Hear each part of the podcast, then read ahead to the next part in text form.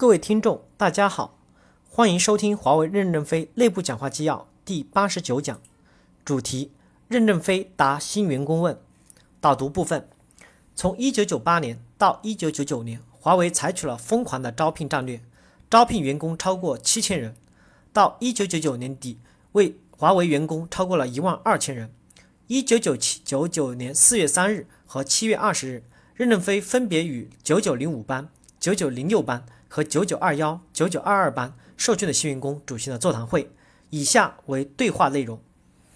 正文部分，新员工问任总：“您对我们新员工最想说的是什么？”任正非回答：“自我批判，脱胎换骨，重新做人，做个踏踏实实的人。校园文化与企业文化是不相同的。校园文化没有明确的商业目的，只是教会你去做人；企业文化有明确的商业目的，一切要以商品的竞争力为中心。”所以你们要重新做人，做工程的商人。我热切的希望你们年轻人很好的成长，但人生的道路是很难很难的。你今天很辉煌，明天并不一定很辉煌。你今天虽然满是伤痕，未必明天也不行。你们都要踏踏实实的工作，少去探索那些与业务主题无关的高不可测的问题。到了工作岗位，就要听项目经理的，否则他不给您第一步的发展机会。没有第一步，哪还有后面呢？我要告诫你们。不要认为自己你很了不起。进入工作岗位后，进步慢的人要努力改造自己，慢的人未必永远会慢。进步快的人更要努力的改造自己，否则跟斗会栽得很厉害。太顺利了，反而是人生的一大敌人。企业与学校不一样，华为公司等待你们的都是做小事儿，你们要把宽广的胸怀收起来，安安心心、踏踏实实的做小事儿。你们要顺应华为这个潮流，和大家一起奋斗。新员工问。和外国竞争对手相比，华为最大的优势与劣势在哪里？任正非回答：华为最大的优势和劣势都是年轻，因为年轻充满了生命活力，因为年轻幼稚病多，缺乏职业化的管理。新员工问：我们应如何克服我们的幼稚病？任正非回答：每日三省吾身，自我批判就是克服幼稚病的良方。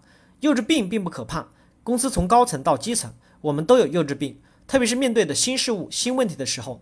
认识新事物、认识新问题，总是反反正正，不可能一步就认识本质。因为我们都应该不断的努力学习，不断的提高认识事物、认识问题的能力。你们还要特别的注重向别人学习，看看你身边的老员工是如何做的，学明白了再去创新，一点一滴，一步一步走向成熟。新员工问：全体员工中合格的华为人占多少？任正非回答。不同时期有不同的标准，华为人的标准是在不断的提高的。按最高标准，合格的人较少；按最低标准，基本上都合格。我们应不断的努力提升自己的标准，按高标准要求自己。我们华为公司是一个随时都会崩塌的危险的公司。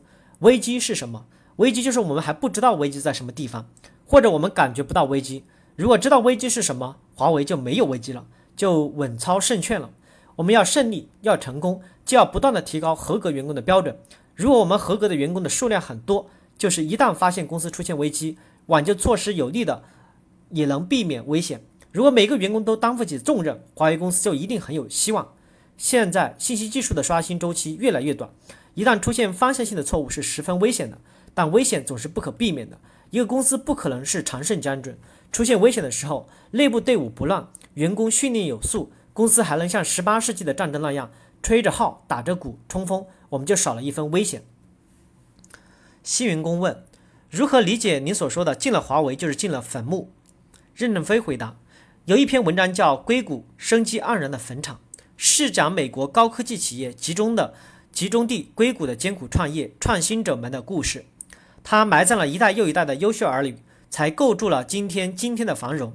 华为也是这样的企业，也是无数的热血儿女贡献了青春与热血，才造就了今天的华为。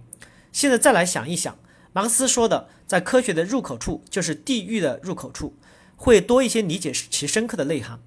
它就是说明，要真真实实的做好一项工作，其艰难性是不可想象的，要突破艰难险阻才会有成就。任何做出努力、做出贡献的人，都是消耗其无限的生命，才创造了有限的成功。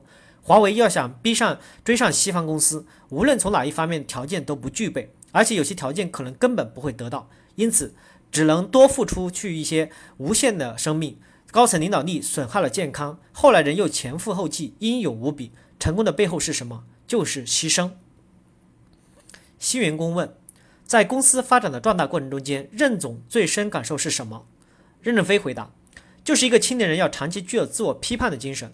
一个人只有坚持自我批判，才能不断的进步。大多数人走上工作岗位后会变成小心眼儿的人。如果你们那种小心眼儿不克服掉，对华为公司的发展不仅不是动力，反而可能是绊脚石。不仅不能使公司壮大，反而会削弱公司的竞争力。真正能使华为公司更快、更大发展的，就是依靠每个员工开放自己，要加强对自我的批判。新员工问任总：“您现在最大的愿望是什么？”任正非回答说：“最大的愿望就是希望你们年轻人快快的长大成熟。”公司花这么大的代价，不断的培养你们，就是希望你们能够挑起天下兴亡的责任来。新员工又问任总：“您光荣的退休之后，华为将会怎样？”任正非回答：“我个人对华为没有做出巨大的贡献，真正的贡献大的是中高层骨干与全体员工，他们努力的建立了各种制度规范，研制、生产、销售了不少产品。不是每一个人推动了公司前进，不是我一个人推动了公司前进，而是全体员工一起推动公司的前进。”我的优点就是民主的时候比较多，愿意倾听大家的意见。我个人既不懂技术，也不懂 IT，甚至看不懂财务报表。唯一的是在大家的共同研究好的文件上签上我的名，是形式上的管理者。我认为大家总比一个人想的仔细一些，可以放心的签上名。文件假若签错了，在运行中有问题，我也不会指责大家的会签，只要再改过来就行了。大家这次总会进步一点点。每次我们都有共同的完成了一次修炼，次数多了，大家水平也就提高了。我唯一的优点就是有错能改，没有面子观，这样的人以后也好找，所以接班并没有什么什么难的。他只要比较民主，而且会签字就行。万不可把一个人神化，否则就是扭曲华为的价值创造体系，公司就会垮掉。因为员工认为自己在创造价值，积极性就会很高；如果员工认为只是某一个人在创造价值，积极性就会丧失。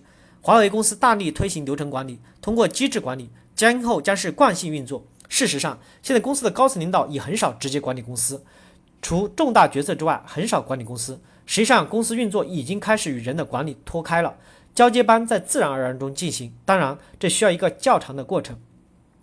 新员工问：华为打算培养理论水平也很高的工程师吗？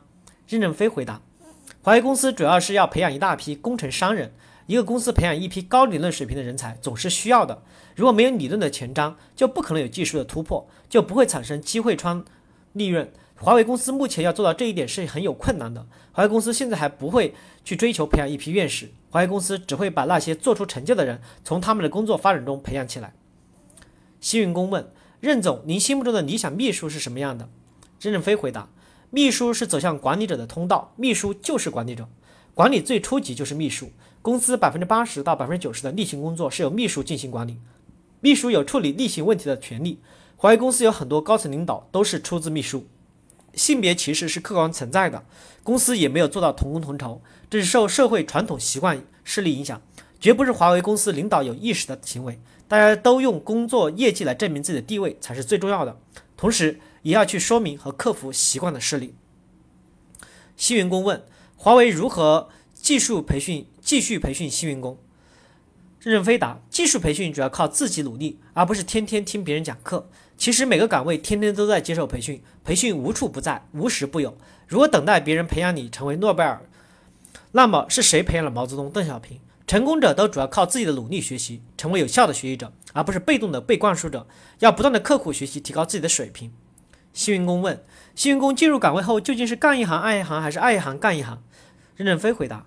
公司允许员工有挑选岗位的机会，不用封建包办婚姻式的包办定终身，但过分自由也不好。因此，你在工作中要先服从分配，尽快的磨合，让思想火花在本职工作中间闪烁出来，慢慢爱上这个岗位。如果发现很不合适，还有调换的机会。但万不可这山望着那山高，结果哪座山也爬不上，最后被公司淘汰了。干一行爱一行，爱一行干一行是相对的，不能无限的乱爱下去，不能无限制的调换岗位。幸运工问：“我们应如何开拓海外市场？”任正非回答：“国外生活很艰苦，开拓海外市场将是很难很难的过程。只有披荆斩棘，才有公司的明天。经过前面一代人几年的屡战屡败、屡败屡战，已经不断取得胜利，且已卓有成效了。对你们后来人，不但生活上要承受艰苦工作，学习上也要承受更大的艰苦。那么多产品，那么多的技术标准，都必须搞明白。不明白怎么去这个国家开拓市场，怎么去这个国家投标。所以等待你们的不仅是生活上的艰苦，更有学习与工作上的艰苦。我们需要一大批勇敢的人走向海外市场，但关于勇气是不够的。我们要面对世界各国的竞争对手是非常有职业化水准的。我们在战略上可以藐视他们，但在战术上必须认真的重视他们。幸运工问：如何做一个合格的华为市场人员？任正非回答：要做一个合格的市场人员太难了，比产品研发还要难，难在学会做人。世界上最难的就是读好人，做好人。三人行必有我师，必须永留留永远的留在脑海里，走进生活，你会发现任何个人都比你强。幸运工问：公司的前程如何？任正非回答。公司要长久的生存下去，就要不断的提升核心竞争力，就要不断的面对公司的问题，并认真的解决公司的问题。问题解决了，公司还不能前进吗？比如我们现在的产品技术先进性问题，但使用稳定性有问题，就必须认真解决。如果我们的营销人员都具有国际业务水平，并都具有高度的责任心，我们的生产人员个个都是认真负责，我们的行政人员个个都是兢兢业业，都把客户价值观当做自己的价值观，我们即使有困难也是暂时的。扩大市场有两个方面，一是扩大老产品在市场上的份额以及进入新的领域；二是培育新产品在老市场中的成长。扩张市场是要付出生命的代价的，只有人人努力工作，消磨了青春，公司才有希望。公司的前程如何？客观环境自然是一个因素，但更重要的是，还是我还是我们的内部主观努力，能不能不断的批判自我，超越自我？幸运工问：华为公司怎么样做到世界领先？任正非回答。今年年底，我们将提出一个口号，就是在载带通信领域要做到世界领先。怎么做到？就是要虚心、要认真的学习国外主要竞争对手的优点，并实时看到和改正自己的缺点。华为要活下去，就要学习开放合作，不能关起门来赶超世界。我们所有的拳头产品都是在开放合作中研发出来的。封闭的心态的人无法进步，应下岗培训。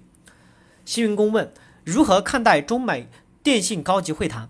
任正非回答。中美电信高级会谈并非鸿门宴，我们对自己的国家应有足够的信心。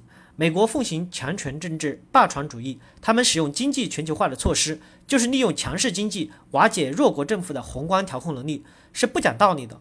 我们唯一努力的就是使中国尽快强大起来，能和他们抗衡，这才是为中华民族做了我们应该做的贡献。关键要靠我们青年人加倍的努力。华为公司目前发展上还存在非常多的问题，特别是管理方面的问题。最严重的就是你们很年轻，很幼稚，把幼稚病带到我们工作中去。我们刚扫出了一批幼稚病，又来了一批幼稚病。